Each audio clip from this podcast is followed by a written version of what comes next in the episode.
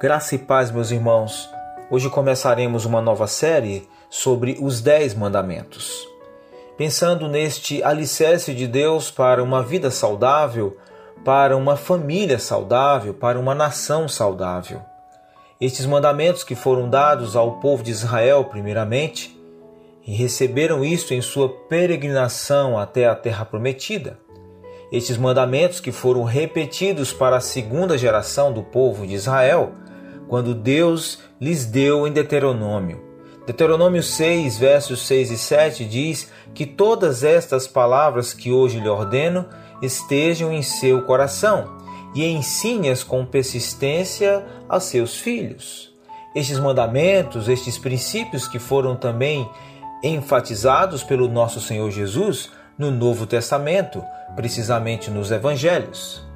Duas perguntas que devemos fazer sobre os Dez Mandamentos. Que diferença os Dez Mandamentos fazem na minha vida? Por que Deus estabeleceu os Dez Mandamentos? Estes mandamentos, que inclusive foram resumidos em dois, amar a Deus sobre todas as coisas e amar o próximo como a si mesmo. Você sabe os Dez Mandamentos? É difícil a gente viver uma coisa que a gente não conhece. E os Dez Mandamentos é a forma prática como eu demonstro meu amor a Deus, porque também demonstro meu amor ao próximo. E Deus nos deu os Dez Mandamentos não para nos punir, mas para nos proteger. Quando você diz para uma criança fique longe do fogão, você diz isso por causa de quê? Para proteger a criança. Deus criou leis físicas que governam o universo. Por exemplo, ele criou a lei da gravidade que se a gente não respeita essa lei, a gente se dá mal. Pule do décimo andar para você ver. Você não quebra a lei, é a lei que te quebra. Da mesma forma, nossa vida só funciona bem quando respeitamos as leis que o Senhor nos deixou. A ordem dos dez mandamentos não é acidental, ela foi planejada por Deus. O primeiro mandamento está em Êxodo capítulo 20, verso 3: Não terás outros deuses diante de mim. E ele está ali porque ele é o mais importante, o alicerce de uma vida saudável. Eu sou o Senhor teu Deus.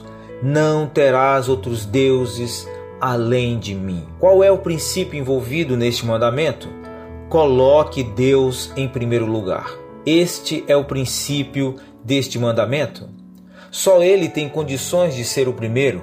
O que significa isso? Porque Deus só tem um. O ídolo é qualquer coisa que nos domina, que nos controla. Trabalho, relacionamentos, não consigo viver sem ele, não consigo viver sem ela, são expressões que demonstram os ídolos em nosso coração. Fazer dinheiro pode ser um Deus. Mesmo as coisas que Deus criou para o nosso bem, para o nosso aprazimento, pode se tornar um Deus, o alvo da nossa devoção. Qualquer tipo de construção pode ser uma mansão, uma casa linda, bonita.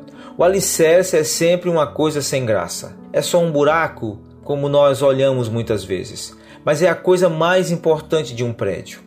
Mesma coisa esse princípio, dele depende todo o resto. Não adianta você mostrar sempre boa aparência se o fundamento não existe. Vai desmoronar.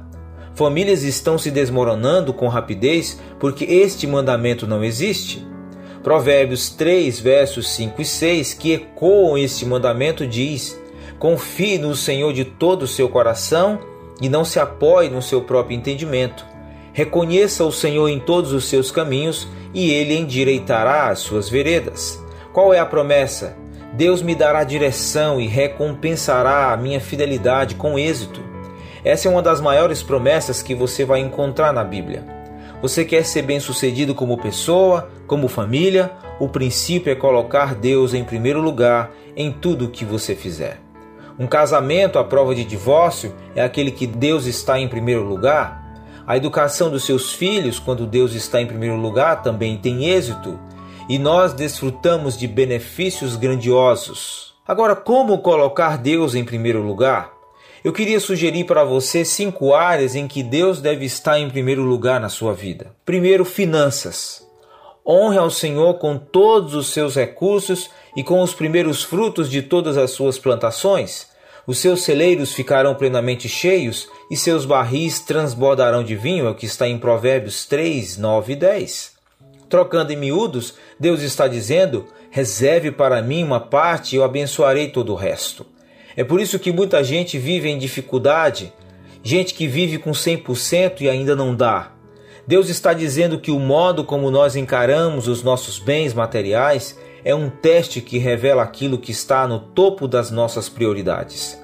Quem é o número um na nossa vida? Não é novidade para ninguém que a maior parte da nossa vida é gasta tentando ganhar dinheiro. Quantas horas você trabalha por dia? O seu cartão de crédito, cheque ou carteira revela o que é importante para você. Não é o que você diz, é como você gasta seu dinheiro. Outra área são os interesses pessoais. Nos nossos planos, nos nossos sonhos, nas nossas diversões. Paulo diz em 1 Coríntios 10, 31: Quer vocês comam, bebam ou façam qualquer outra coisa, façam tudo para a glória de Deus. Será que isso inclui sair de férias, fazer um lanche, jogar bola, ir ao shopping, colecionar alguma coisa? Você reconhece a participação de Deus na sua vida? Inclua Deus nos seus interesses. Outra área importante são os relacionamentos. A gente demonstra amor por Deus na escolha dos nossos amigos, as pessoas com quem você vai manter um relacionamento mais estreito, as pessoas com quem você vai estar mais próxima. Não faça amizade com pessoas grosseiras ou violentas. Você poderá pegar os seus maus costumes e depois não conseguirá livrar-se deles. É o que está em Provérbios 22, 24. Não se enganem, as más companhias corrompem os bons costumes. 1 Coríntios 15, 33. Por quê? O que o caráter das minhas amizades tem a ver com Deus ocupar o primeiro lugar na minha vida? A razão é que a gente assimila os costumes das pessoas com quem a gente convive de perto. Você assimilou costumes da sua família. E se você tem amizades com pessoas que não levam Deus a sério, o seu cristianismo pode se tornar ocasional. Tem horas que você não vai poder falar de Deus se não perde a amizade. Se você tem amizades que levam a Deus a sério, tudo indica que vai ser uma boa influência para você. A que tipo de pessoas nós pais temos exposto os nossos filhos? Que tipo de pessoa frequenta ou visita a sua casa com certa frequência? Você precisa cultivar amizades saudáveis e que glorificam a Deus, que serão um modelo para os seus filhos precisa convidar pessoas para sua casa que são sérias com Deus. Provérbios 12, 26 diz: Quem é direito serve de guia para o seu companheiro. Quem é honesto é cauteloso com suas amizades. A verdade é que, se realmente Deus está em primeiro lugar na sua vida, alguns dos seus relacionamentos vão ter que ser reavaliados porque são inapropriados para você. Eu vejo gente com tanto potencial no reino mas que começam a se associar com quem não é comprometido, e logo aquele vigor, aquela chama vai se apagando, vai perdendo brilho, porque a maior parte do tempo passam com pessoas que não servem para encorajar crescimento na vida cristã. É sempre mais fácil derrubar uma pessoa do que levantar uma pessoa. Outra área importante são as situações inesperadas. Quando você enfrenta problemas, pressões e crises na vida, a quem é que você busca? Para muitos de nós, a oração, o contato com Deus é o último recurso que usam, ao invés de ser o primeiro. Nós fazemos tudo o que é fisicamente possível para resolver o problema. Aí só então dizemos: só resta orar agora. Vamos ter que orar. Quando acontece algo inesperado, um imprevisto deveria ser a primeira reação: orar. Faça com que Deus seja a primeira fonte de recurso em tempos de crise. O salmista disse que Deus é socorro bem presente na angústia, sempre presente. Deus está à nossa espera, ele nos ordena buscá-lo. Clame a mim no dia da angústia, eu o livrarei e você me louvará. Salmo 50, 15. Me procura, me coloque em primeiro lugar, mesmo nas horas difíceis. Tem gente que fica confusa.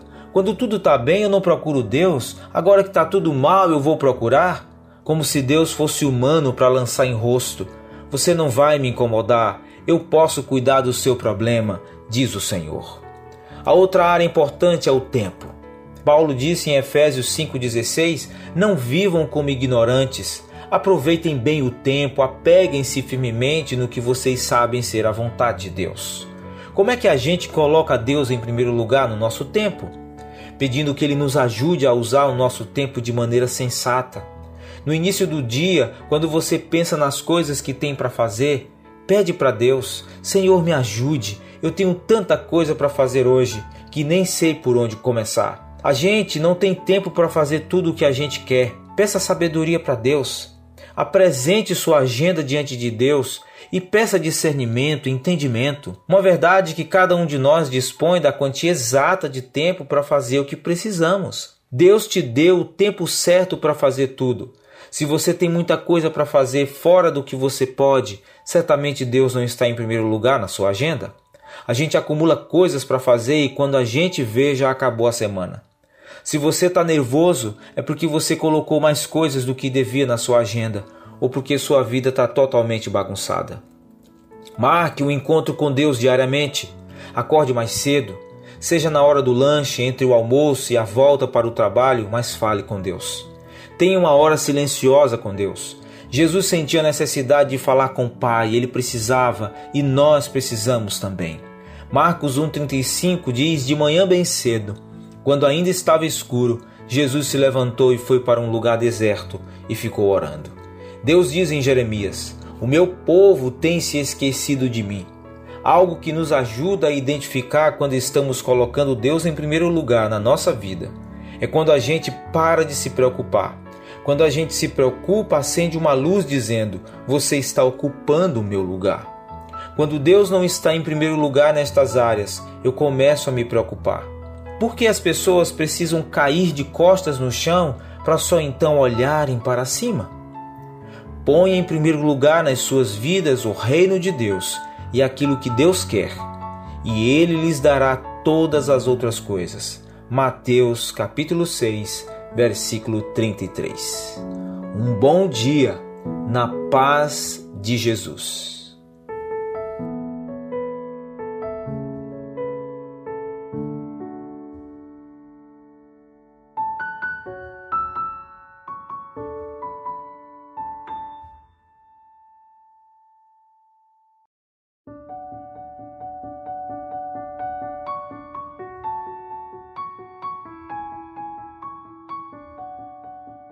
Graça e paz, irmãos. Estaremos dando continuidade hoje a esta série sobre os Dez Mandamentos. Dez valores que edificam famílias saudáveis, que edificam vidas saudáveis. E hoje veremos o segundo mandamento. Está em Êxodo capítulo 20, versículos 4 e 5. Não farás para ti nenhum ídolo, não te prostrarás diante deles, nem lhes prestarás culto. Não aceite imitações nós vemos aqui duas declarações importantes neste versículo. Não façam réplicas de Deus, não produzam imagens, e que também nós devemos adorar somente a Deus. Não aceite substituto, não aceite imitações. Primeiro, não adore coisa alguma. Idolatrar é valorizar algo mais do que a Deus atribuir um valor muito acima de Deus a algo ou alguém. Possuir um carro é uma coisa boa, mas se para possuir esse carro eu fico financeiramente sufocado, significa que eu estou atribuindo um valor demasiado a ele. Ele se torna um ídolo. Ele exige demais de mim. Se para manter o meu padrão de vida eu tenho que trabalhar exaustivamente, sendo forçado a abrir mão de outras atividades normais da vida, esse é um sinal que este padrão tem se tornado um ídolo na minha vida. Se a única hora que eu tenho com os meus filhos é antes de dormir, que tipo de valor eu estou passando para eles? Papai não tem tempo para ficar com vocês? Mamãe não tem tempo para ficar com vocês? Eu tenho que trabalhar para manter o estilo de vida que temos. A gente pode saber quando algo ou alguém se torna um ídolo pela quantidade de tempo que a gente dispensa. A arqueologia mostra que em todas as culturas há ídolos, ídolos em forma de animais, ídolos em forma de objetos. Parece que há uma, um forte desejo no coração do homem em transformar coisas e pessoas em ídolos. A Bíblia nos relata três tipos de ídolos na antiguidade. Havia um ídolo chamado Baal, que era o deus da sexualidade. Também havia o deus Mamon, que era o deus da riqueza ou do dinheiro. E também Moloque, o deus da violência. Hoje a nossa sociedade continua adorando estes deuses ou cultuando estes deuses da mesma forma. Agora de forma mental. Os cinemas e TVs a cabo recebem milhões para exibir filmes e seriados sobre sexo, dinheiro e violência. As personagens mudam, mas o roteiro é o mesmo. Na antiguidade era forte imagens de rocha, metal, madeira. Hoje são imagens mentais está na nossa mente. O mundo através da TV que vai mostrando sexo, fama, dinheiro, força e dizendo para os nossos filhos: isso é que é importante na vida. Deuteronômio capítulo 4, versículo 16 diz: Para o seu próprio bem, não cometam o erro de esculpir qualquer tipo de imagem. Por quê? Porque ficaremos decepcionados. Eles sempre prometem mais do que podem cumprir. Jeremias 10, 14 diz: Todos os artistas ficam envergonhados com os ídolos que fazem, pois são deuses falsos, deuses que não têm vida. Use a nossa marca e você vai se dar bem. Use o nosso produto e você vai ser bem sucedido. Beba a nossa cerveja e você terá todas as mulheres aos seus pés. Use o nosso perfume você será mais sensual. Você será alguém conhecido, famoso em lugares turísticos que o slogan é Aonde mora a felicidade. Quando foi a última vez que você comprou alguma coisa que você achou que iria resolver um problema de insatisfação e te decepcionou? Toda vez que você atribui a alguém ou a algo uma função que é de Deus, que você deposita suas esperanças ou solução dos seus problemas, a garantia de sua felicidade além de Deus, você vai acabar desiludido porque os ídolos são meros produtos da nossa imaginação. Abacuque 2,18 diz: Que valor tem um ídolo? Não passa de uma fabricação humana. Como é que alguém pode confiar num ídolo que ele mesmo fez? Não somente seremos decepcionados, seremos dominados por eles. 1 Coríntios 12,2 diz: Antes de conhecerem a Cristo, vocês eram controlados por deuses mortos, que sempre os conduzia pelo caminho errado. Amar alguma coisa mais do que a Deus produz suas consequências inevitáveis: descontrole de práticas esportivas, de sexo, do próprio trabalho, uso de drogas, de álcool. Pessoas dizem: na hora que eu quiser eu paro, mas por que não para? Porque os nossos ídolos dominam e desorientam a nossa vida. Essa é uma consequência natural da idolatria, a desorientação. Quando colocamos Deus em segundo lugar, nós perdemos a perspectiva dos verdadeiros valores da nossa vida. Pais que, por causa do trabalho, deixaram de acompanhar a vida dos seus filhos no crescimento deles.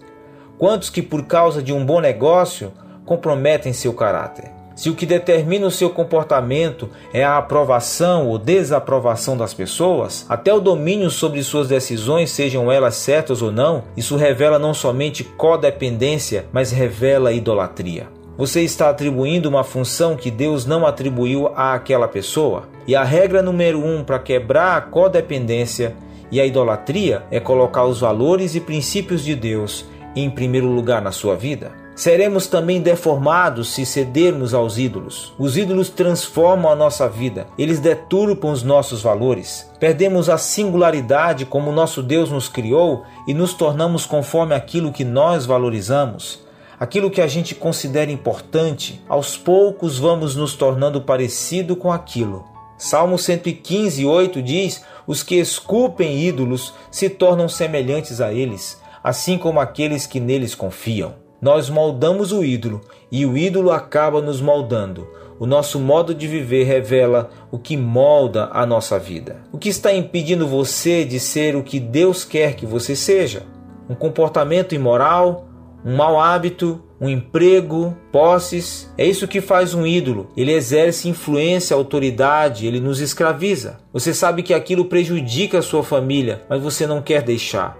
Aquilo prejudica a sua vida, mas você não quer deixar. Adore somente a Deus. Adorar é diferente de idolatrar. Adorar é atribuir um grau maior de amor e devoção. Como é que isso afeta nossas famílias? Como é que isso afeta as nossas vidas? Muitos trocam a verdade sobre Deus pela mentira e adoram e servem as coisas que Deus criou, em vez de adorarem e servirem o próprio Criador, como está em Romanos capítulo 1, versículo 25. Os homens adoram a natureza, pirâmides, cristais, animais, os astros e etc. Porque os homens adoram as coisas criadas. Porque criamos ídolos. A tentativa de reduzir a interferência de Deus na nossa vida é uma razão. Pessoas colocam Deus num templo, num cristal, numa caixinha. Eu não quero que Deus vá aonde eu vou ou escute todas as minhas conversas. A outra razão, a tentativa de controlar a presença de Deus, fazer com que Deus se torne menos imponente, menos ameaçador. Se Deus não está em todos os lugares, ele se torna mais conveniente, mais administrável. A tentativa de manipular a Deus. Quando se tem um ídolo, o adorador possui mais poder de controle do que a pessoa ou objeto sendo adorado. Pessoas querem um Deus que possam manipular. Os benefícios da adoração somente a Deus. Primeiro, ela, ela nos enche de alegria. Como diz no Salmo 37,4, que a sua felicidade esteja no Senhor, a sua alegria esteja no Senhor, e Ele lhe dará o que o seu coração deseja, porque você tem um coração alinhado com Deus. Romanos 10, 11 diz: Todo que nele confia jamais será envergonhado. A verdadeira adoração a Deus nos traz libertação. Jesus disse: Se vocês continuarem a obedecer aos meus mandamentos, vocês conhecerão a verdade e a verdade os libertará. Se o Filho os libertar, vocês de fato serão livres. Está em João 8, 31, 32 e 36. De que forma a gente é liberto? Ganhamos uma nova perspectiva de vida. Eu não preciso ficar buscando a aprovação das pessoas. Deus, eu quero viver para a audiência de uma só pessoa. Eu quero viver para ti. Ficamos livres dos aspectos negativos de nossas vidas, ficamos livres dos sentimentos da nossa história de vida. O nosso passado foi perdoado, eu estou livre para enfrentar o futuro, eu não tenho mais medo da morte. A verdadeira adoração, ela nos faz crescer. A busca pelos valores de Deus possibilita o desenvolvimento do potencial da minha vida, me ajudando a vir a ser a pessoa que Deus criou. Refletimos a glória que vem do Senhor. Essa glória vai ficando cada vez mais brilhante e vai nos tornando cada vez mais parecidos com o Senhor, como está em 2 Coríntios 3, versículo 18. Nós nos tornamos cada vez mais parecidos com o objeto da nossa adoração. Se você ama o dinheiro, se torna um materialista. Se ama a si próprio, se torna cada vez mais egocêntrico. Se presta culto ao Senhor, se tornará cada vez mais parecido com Ele. Colossenses 1,5 diz que Cristo é a imagem visível do Deus invisível. Ele é a expressão máxima do ser do Pai, do ser de Deus. E ele diz em João 14,6: Eu sou o caminho, a verdade e a vida. Ninguém vem ao Pai a não ser por mim. Se você adora somente ao Pai, ao verdadeiro Deus, você se parece mais com Ele, você se parece mais com o Filho dele, Jesus Cristo, nosso Senhor e Salvador. Que você tenha um bom dia na paz de Jesus e se parecendo com Jesus. Amém.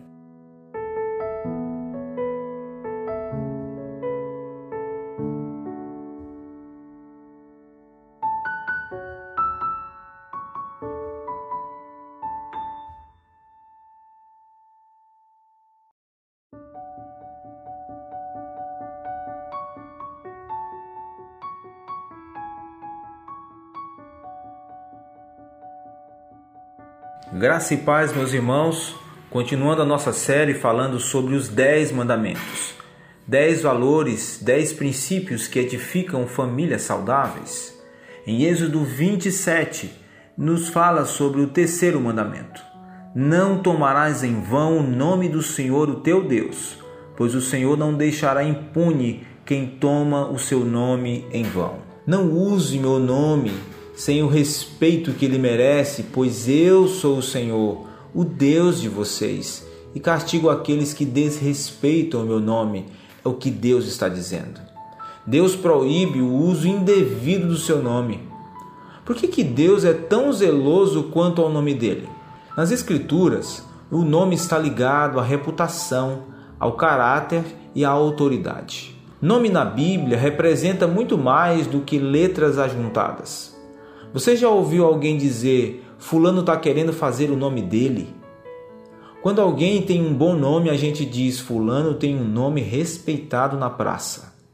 Se eu falar o nome de Hitler, de Mussolini, o que você pensa? Toda vez que alguém cita seu nome, cita algo ligado à sua pessoa.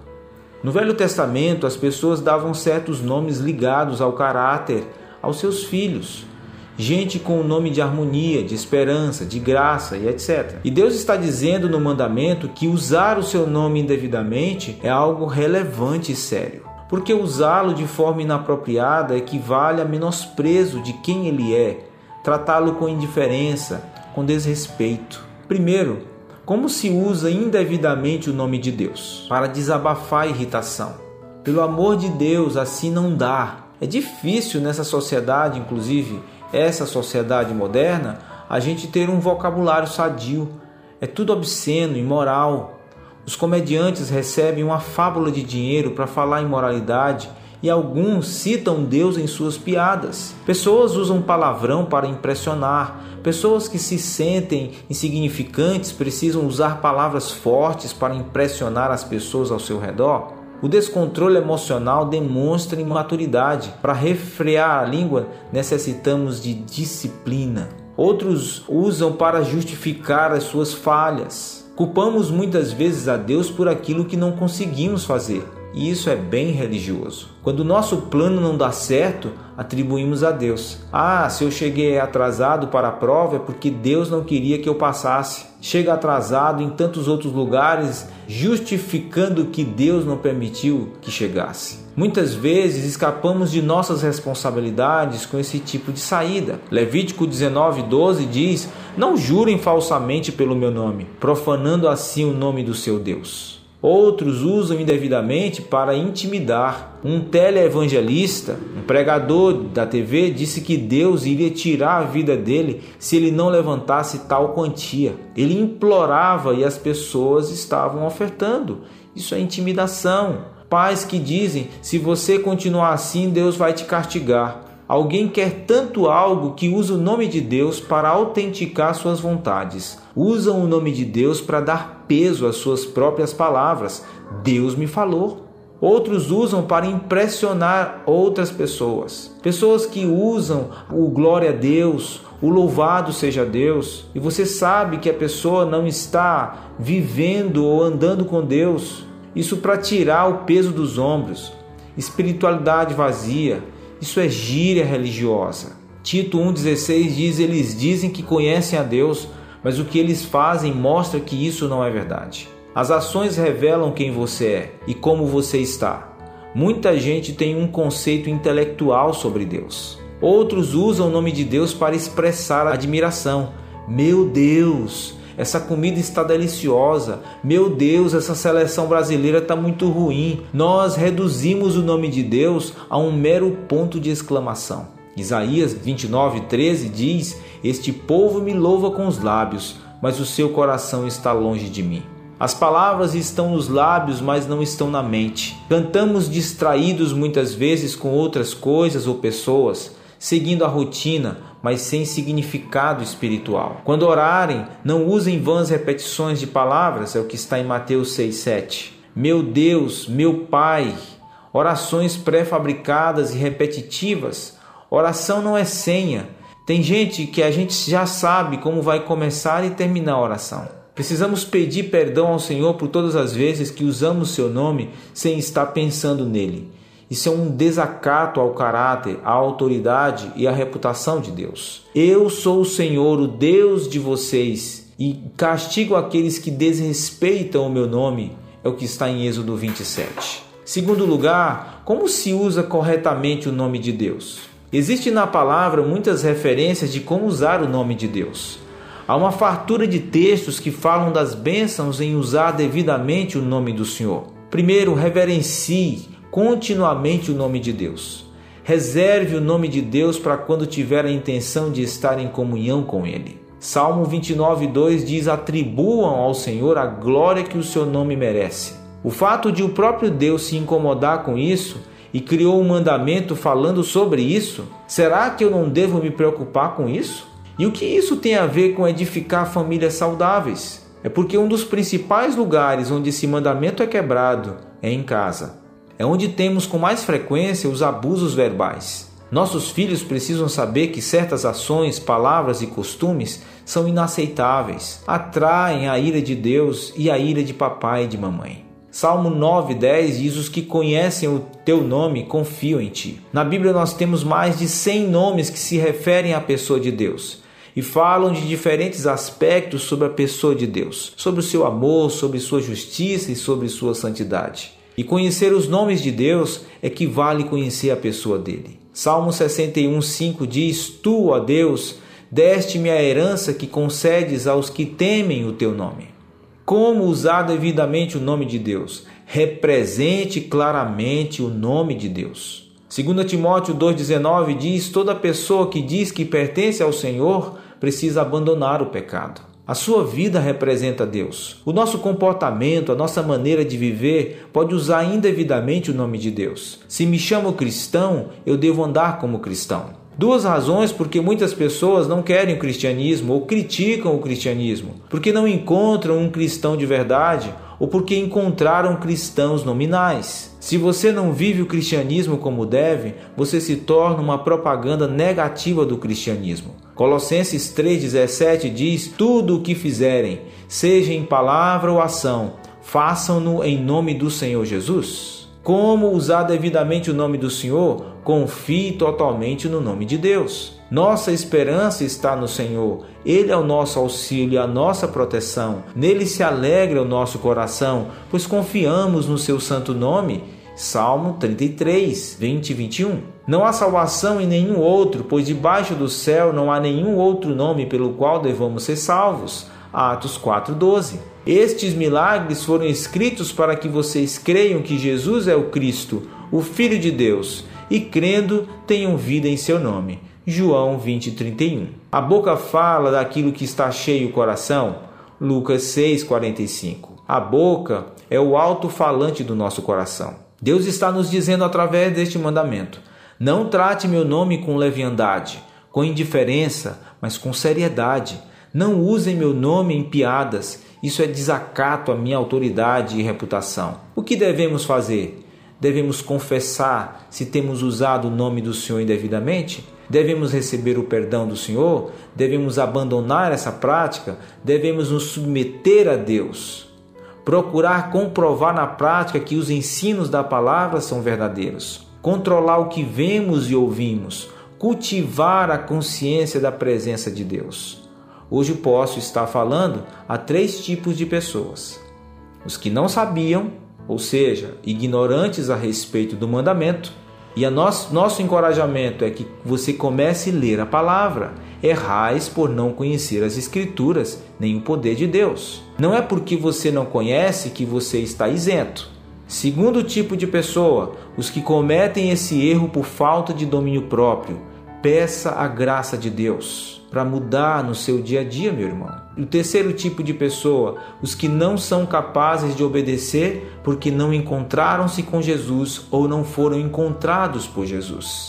Que esse seja o seu dia, o dia de ser transformado, inclusive transformando a sua mente também a cultura da sua língua, a cultura da sua boca e a mudança em suas atitudes. Glorifique o nome de Deus com a sua vida. Um bom dia na paz de Jesus.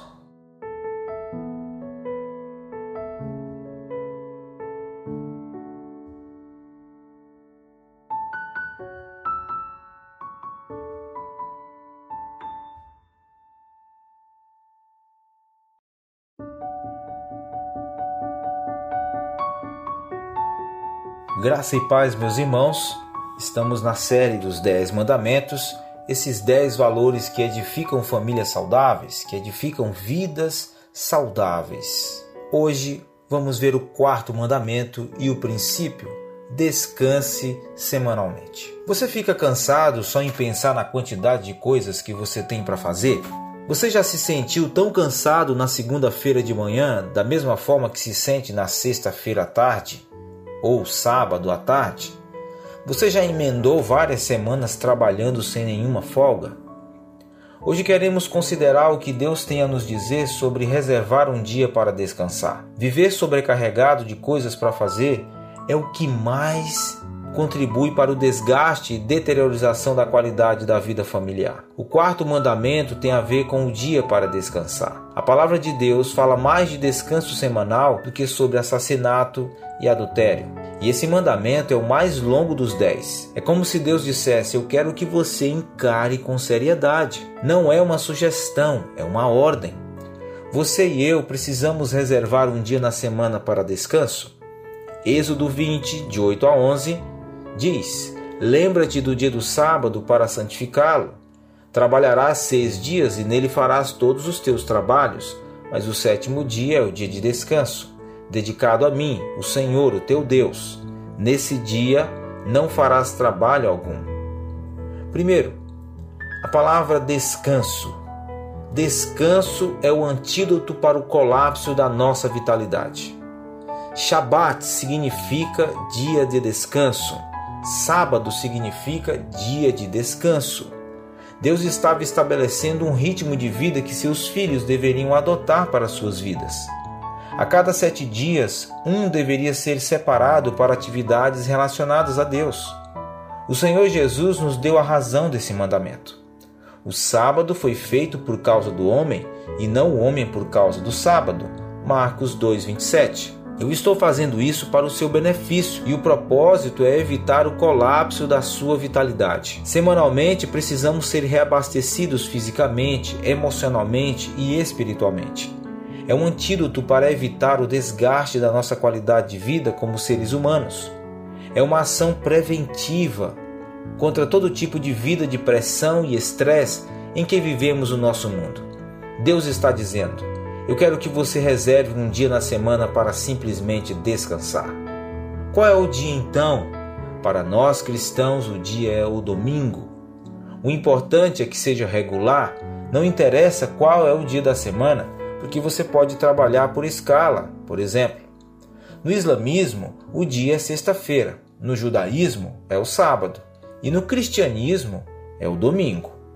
Os primeiros cristãos começaram a celebrar no domingo para honrar a ressurreição de Jesus. Paulo, falando sobre a libertação completa dos cristãos, ele disse: Não permitam que ninguém o julgue pelo que vocês comem ou bebem, ou em relação a alguma festividade religiosa, ou à celebração das luas novas, ou dos dias de sábado. Colossenses 2, 16 e 17. Algumas pessoas pensam que certos dias são mais importantes do que outros enquanto que outras pessoas, que pensam que todos os dias são iguais, cada um deve estar bem firme nas suas próprias opiniões, é o que está em Romanos 14, 5 e 6. E a gente tem que tomar cuidado com a expressão todo dia é dia do Senhor, porque senão a gente não vai descansar dia nenhum. Quando uma coisa é para todo mundo, acaba sendo de ninguém. Eu preciso de um dia da minha semana para recreação, restauração e para adoração, para recarregar as baterias. Segundo, o que fazer no Shabat? O que é santificar?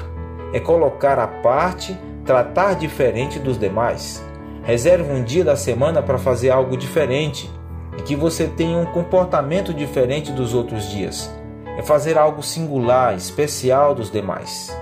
Como santificar o dia do descanso? Primeiro, repousar fisicamente. Como diz no Salmo 127, 2, não adianta trabalhar demais para ganhar o pão, levantando cedo e deitando tarde, pois é Deus quem dá o sustento aos que Ele ama, mesmo quando estão dormindo. Deus mesmo descansou na criação para nos dar um exemplo, um modelo, um padrão. Deus criou o corpo humano com uma necessidade de descanso periódico. É importante se notar que foram criadas máquinas para reduzir nosso tempo de trabalho, mas o contrário acontece as pessoas estão mais sobrecarregadas do que antes. Como diz um ditado, acender as duas extremidades da mesma vela não é sinal de esperteza. Se você colocar muita lenha no mesmo fogo, o fogo morre sufocado. Existem várias forças tentadoras que nos impulsionam a andar num ritmo acelerado de vida. Mais grana, mais senso de realização, mais reconhecimento, horas extras são forças tentadoras contra a nossa vida. O ser humano não foi criado para estar constantemente ativo. Eclesiastes 10,15 diz: O trabalho do tolo o deixa tão exausto que ele nem consegue achar o caminho de casa. Nós temos a tendência de achar que, se não pararmos, produziremos muito mais. Períodos razoáveis de descanso intercalados melhoram a produtividade, em contraste com pessoas que estão constantemente em atividade.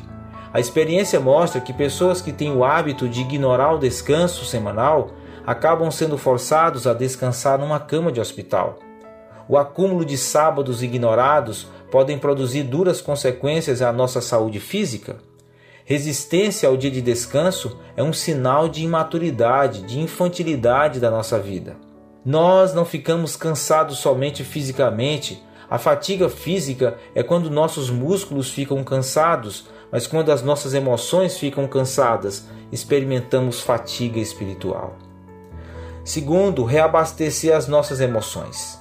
Deus nos criou com a necessidade de receber doses frequentes de inspiração e encorajamento.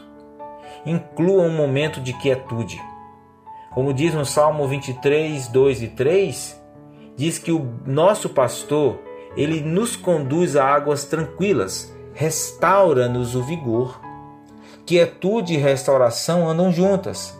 Para onde você vai quando precisa de um momento de quietude? Não é algo que vai acontecer espontaneamente. Salmo 46, 10 também fala sobre isso. O descanso é uma oportunidade que Deus tem para nos revelar a sua vontade. É você dizendo: Senhor, eu quero que tu assuma o controle dessa situação que eu estou tentando resolver com a minha própria sabedoria. Muita gente até reserva um fim de semana para relaxar e descansar mas não tem um tempo para ouvir o que Deus tem a lhes dizer. Quietude não é êxtase, mas é procurar ouvir as orientações do Pai. Marcos 6,31 diz: Havia muita gente indo e vindo, ao ponto de eles não terem tempo para comer. E Jesus lhes disse: Venham comigo para um lugar deserto e descansem um pouco. A situação está muito agitada, vocês precisam sossegar, vocês estão precisando de um momento de quietude. Precisamos dar uma parada para descansar, para que nossas almas alcancem os nossos corpos. Foi o que disse alguns missionários numa floresta da África. Inclua momentos com a família. Muitos casais aqui passam pouco tempo juntos. Como diz Eclesiastes 9:9, desfrute a vida com a mulher a quem você ama. Inclua momento para a comunhão. Não deixemos de reunir-nos como igreja, segundo o costume de alguns, mas procuremos encorajar-nos uns aos outros, como está em Hebreus 10, 25. Alegrei-me quando me disseram: Vamos à casa do Senhor. Salmo 122, 1. Os primeiros cristãos são um exemplo para nós. Eles passavam tempo juntos, comiam nas casas uns dos outros, ajudavam-se em suas necessidades. Boa comida, boa companhia, uma ideia para interagirmos mais. Você não é um, uma simples personagem da história de sobrevivência da raça humana. Deus tem um plano eterno para você e por isso vale a pena obedecer os mandamentos. Terceiro, refocalizar em Deus. Nesse dia, pensamos e meditamos como estamos na nossa caminhada com Deus semanalmente, precisamos calibrar nossos pensamentos, sentimentos em Deus. Nos certificar de que não estamos nos desviando do curso estabelecido por Deus. Venham, adoremos, prostrados e ajoelhemos diante do Senhor, nosso Criador pois Ele é o nosso Deus. Salmo 95, 6. A adoração nos ajuda a refocalizar aquilo que é importante para a nossa vida. Nós descansamos, dormimos até tarde, encontramos amigos, nos divertimos, mas ignoramos a nossa maior necessidade, aquilo que vai trazer equilíbrio e significado a tudo mais em nossa vida, que é essa perspectiva espiritual. Se o que você faz é trabalhar e se divertir, você vai pensar que a vida se resume nisso. O ser humano tem essa tendência de, no dia de descanso, adorar a criação e não o Criador. Pessoas vão para a praia ou vão para o rio e ungem seus corpos com bronzeador e adoram o Deus Sol. A vida é muito mais do que trabalhar e se divertir. Pense na sua alma. Que adianta ao homem ganhar o mundo inteiro, mas perder a sua alma? Marcos 8,36. Pense na sua vida semanalmente, refocalize suas motivações, seja um modelo para os seus filhos, para a sua família. Nós ensinamos valores para os nossos filhos com nossos atos. Senão, eles vão, não vão acreditar em você, porque você não considera importante a sua vida com Deus. Quando vivemos a vida do jeito que Deus planejou, descobriremos que é o melhor jeito de viver. Os mandamentos falam sobre qualidade de vida. Ele nos criou e sabe o que é melhor para a gente funcionar bem. Existe alguém aqui vivendo fatiga física e espiritual? Você precisa se aproximar de Deus através de Jesus. Peça a Jesus para ser o gerente da sua vida, definindo o que realmente é importante. Como ele mesmo diz em Mateus 11, 25 e 26. Venham a mim, todos vocês que estão cansados de carregar suas pesadas cargas, e eu lhes darei descanso. A carga que eu ponho sobre vocês é leve. Um bom dia na paz de Jesus.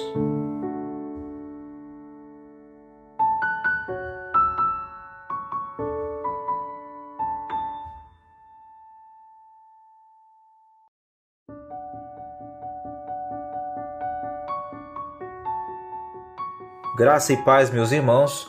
Hoje nós vamos meditar no quinto mandamento da nossa série, os Dez Mandamentos, os dez valores que edificam famílias saudáveis. E hoje o princípio é: trate seu pai e sua mãe com a devida honra. Hoje queremos colocar o quinto ingrediente no nosso alicerce familiar. Ao todo, são dez valores de Deus que edificam famílias saudáveis. Estes mandamentos não tratam de questões que estão sendo pesquisadas ou que precisam ser adaptadas a certas culturas, a certa época. São vereditos de Deus, são valores eternos que Deus estabeleceu para a nossa vida. Os quatro primeiros mandamentos têm a ver com o nosso relacionamento com Deus, esta linha vertical. Ele chama a nossa atenção para aquilo que devemos cultivar para o relacionamento correto com Deus. A partir do quinto mandamento, nós encontramos a prescrição de Deus para os relacionamentos horizontais com as pessoas. É como se Deus dissesse: uma vez que o seu relacionamento comigo está correto, aí você vai estar preparado para viver no seu nível. Se assim não for, no mínimo estes relacionamentos vão ser distorcidos e completamente vazios de significado. Êxodo 20:12 diz: Honra teu pai e tua mãe a fim de que tenhas vida longa na terra. Observe que não há nenhuma restrição ou nenhuma isenção para filho nenhum. Não fala da idade, do estado civil, não fala sobre os pais. Não importa o que ele fez ou deixou de fazer, não há nenhuma exceção. Primeiro, por que, que Deus estabeleceu esse mandamento? Porque não existem pais perfeitos. Todos nós temos falhas, temos inconsistências, tomamos decisões erradas, somos precipitados. Somente Deus é perfeito moralmente. O mundo está manchado pelo pecado e causou prejuízos enormes para todos nós. É claro que existem pais que são até indignos de receber honra. Pais abusivos, irresponsáveis, manipulativos, negligentes. Mas o mandamento não isenta esse pai de receber a honra do filho? Talvez tenhamos aqui pessoas que os pais causaram grande dor e sofrimento a você e lhe ignorou. E aí você pensa: será que Deus quer que eu saia por aí dando uma de hipócrita? Deus espera que você honre a posição dos seus pais. Existem três fontes de autoridade sobre a nossa vida: a família, a igreja e o governo. Independentemente da pessoa que está nessa posição, Deus quer que você honre por causa da ordem na nação. Respeito por autoridade é outro motivo, né? Pelo qual Deus estabelece esse mandamento. O respeito por autoridade, ele começa em casa. Esse é um princípio que a criança deve aprender desde cedo. Isso vai determinar o comportamento da criança na escola, no trabalho, nos relacionamentos com amigos, a criança que cresce com a ideia quem manda na minha vida sou eu, pode ter certeza que vai ter dificuldades no seu relacionamento com pessoas e vira e mexe ela vai ser mandada embora. E muitas vezes você tem que obedecer ordens que você não concorda. Um outro motivo é que o relacionamento familiar afeta todos os demais relacionamentos da nossa vida. O estilo como você se relaciona com as pessoas tem muito a ver com o modo que você foi criado. Não é somente esse motivo, porque tem algo muito mais profundo que é o coração. Mas ele nos influencia. Muitos casamentos não dão certo porque os cônjuges continuam reagindo à maneira de ser dos pais. Você está parecendo com a minha mãe. Nossa, você é meu pai escrito. Pessoas que se dão bem com os pais têm um nível de estresse bem baixo. Segundo, como honrar pai e mãe? Esse mandamento deve ser aplicado de acordo com a fase que se está vivendo. Na infância, honramos através de obediência. Deus sabia que toda criança tem por natureza a necessidade de ser consistentemente e cuidadosamente instruída e disciplinada, porque do contrário ela tem o potencial de se autodestruir. É assim que a gente aprende a se submeter a Deus. Não tem nada a ver em gostar das ordens, mas obedecer às ordens. Deus muitas vezes vai usar as autoridades para revelar sua vontade. Nenhuma criança nasce obediente. Por isso, os pais têm a responsabilidade de ajudá-las no processo de instrução, para se tornarem obedientes a Deus. Geralmente, pais têm confundido infantilidade com pecaminosidade e agridem seus filhos constantemente. Infantilidade essa correria, né, de subir em sofá, querer colocar na boca tudo que vê. E a pecaminosidade, quando já ensinada, ela repete constantemente. Isso revela a rebeldia ao ensino, o desacato à autoridade. Se você está criando seu filho desse jeito, sem essa distinção, você está criando um monstro para sua família e para nossa sociedade. Efésios 6,1 diz: Filhos, obedeçam a seus pais por causa do Senhor pois isso é justo. Na adolescência, honramos através de respeito e também da honra. Mesmo depois da fase da infância, se o filho mora com os pais, deve obediência aos pais. Por que, que eu devo obedecer aos meus pais se eu não tive nem como escolher quem seriam meus pais? Mas os pais também não tiveram a chance de escolher como seriam os filhos. Dar respeito não é fazer de conta que os pais são perfeitos ou ignorar as deficiências. Respeito, irmãos, significa reconhecer que Deus usou meus pais para me conceder a vida. Eu devo a minha vida aos meus pais, independentemente da falta de habilidade, ignorância, negligência que eles tenham cometido. Provérbios 23, 22 diz: Ouça o seu pai que o gerou. Dar aos meus pais a cortesia de serem ouvidos não ignore seus pais. Não ignore seu pai ou a sua mãe. Manter uma atitude de perdão para com seus pais é uma forma de honrar seus pais. Como diz Provérbios 23, 22, não despreze sua mãe quando ela envelhecer. Frequentemente nós ofendemos as pessoas que mais amamos. A experiência mostra que cultivar ressentimento contra alguém é um comportamento autodestrutivo. Deus tem a capacidade de transformar os maus tratos, a negligência, o descaso em uma coisa boa. Na adolescência e juventude é que nós encontramos a nossa identidade e sempre temos influência de alguém. E é nessa fase em que nós pensamos que sabemos mais do que todo mundo.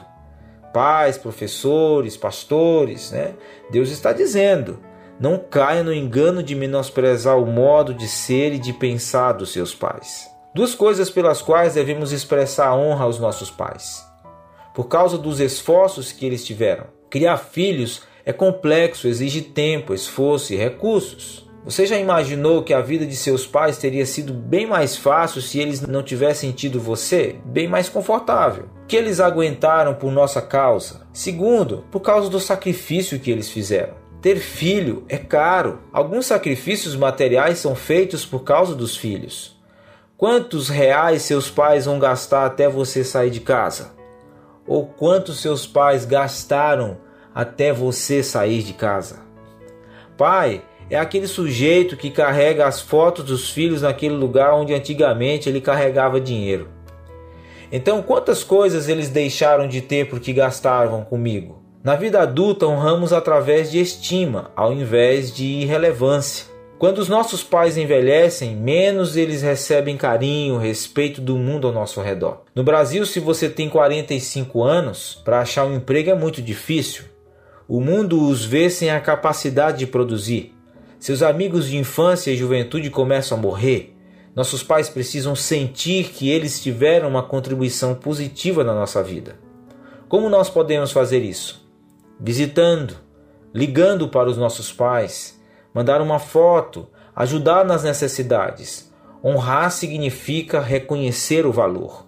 Provérbios 3:27 diz: "No que depender de você, não deixe de fazer o bem a quem precisa." Se você for enviar flores para uma pessoa, envie enquanto ela está viva, para poder apreciá-las.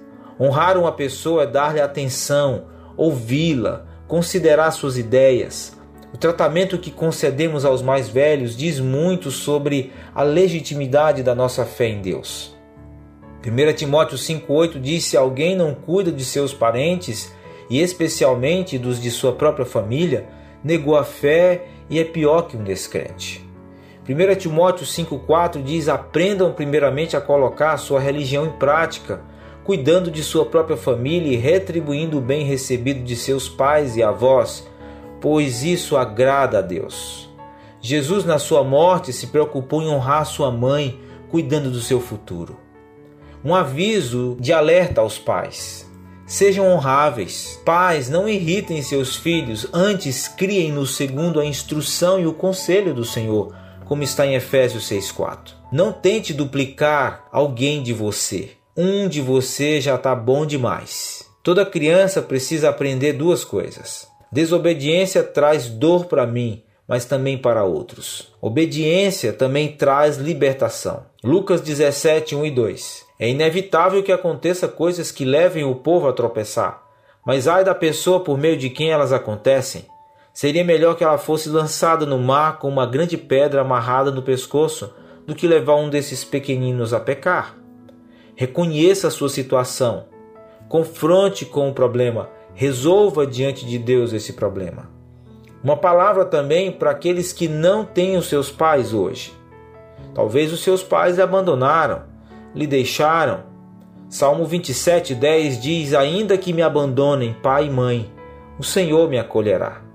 Talvez os seus pais morreram, mas procure homens e mulheres maduros na fé que possam te ajudar. Ao invés de encarar a realidade de frente, muita gente prefere encobrir a sua dor com o verniz de versículos bíblicos, termos teológicos, atitudes irreais, e essas pessoas eventualmente se afastam e acabam perdendo a fé no poder de Deus. Que neste dia você possa honrar os seus pais, lembrar-se dos seus pais, mas também crescer em ser um pai, uma mãe honrável para a glória de Deus. Que pais e filhos sejam convertidos um ao outro, para a glória de Deus, para o bem de sua vida, para o bem da igreja, para o bem da nação. Em nome de Jesus. Um bom dia na paz dele, o nosso Senhor e Salvador. Amém.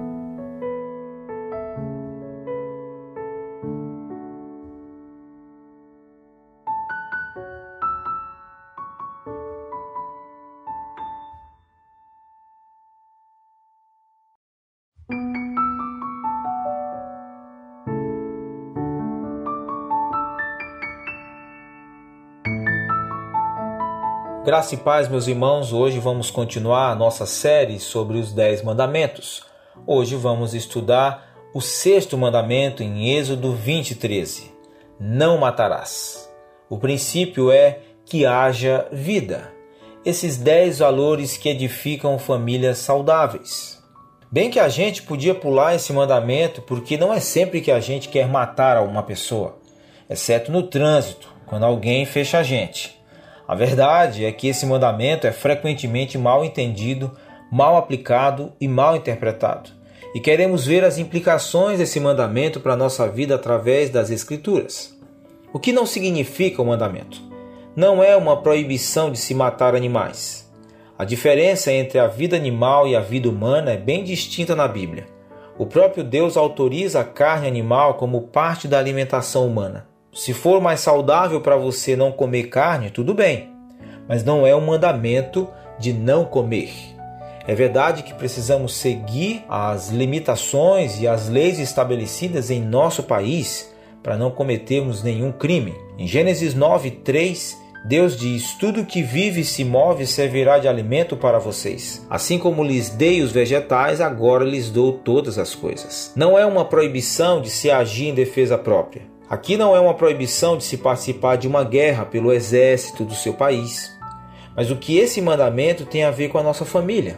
No que ele nos ajuda a edificar famílias saudáveis. A vida humana é preciosa aos olhos de Deus. Deus considera a vida mais preciosa do que a morte. Segundo, o que significa o mandamento? Primeiro, Deus está dizendo não para o suicídio e não para o homicídio. Deus está dizendo não ao suicídio, dizendo que o suicídio não é uma opção. Em alguns países, a maior causa de morte entre estudantes pré-universitários e universitários tem sido o suicídio. Lá, jovens morrem mais em suicídio do que em acidente de trânsito. Com esse mandamento, Deus está dizendo: não mate o seu próprio corpo, mas também não mate o corpo de uma outra pessoa. Pessoas evasivas evitam uma discussão, evitam o tratar de um problema e chegam ao extremo de se suicidar. Pessoas combativas são extremamente agressivas em discussões e chegam ao extremo de tirar a vida de alguém. E não é assim. Foi Deus que nos criou e só Ele tem o direito de tirar a nossa vida. Apocalipse 1,18 diz: Sou aquele que vive e tenho as chaves da morte e do Hades. Antes mesmo de nós nascermos, Deus já havia determinado a extensão da nossa vida.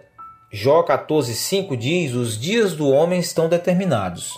Tu decretaste o número de seus meses e estabelecestes limites que ele não pode ultrapassar. É uma prerrogativa de Deus dar a vida e tirar a vida. Ele estabeleceu o propósito para a sua vida e ele vai levar você a cumpri-lo. Segundo, Deus está dizendo não para os chamados atos de misericórdia, mais conhecido como eutanásia.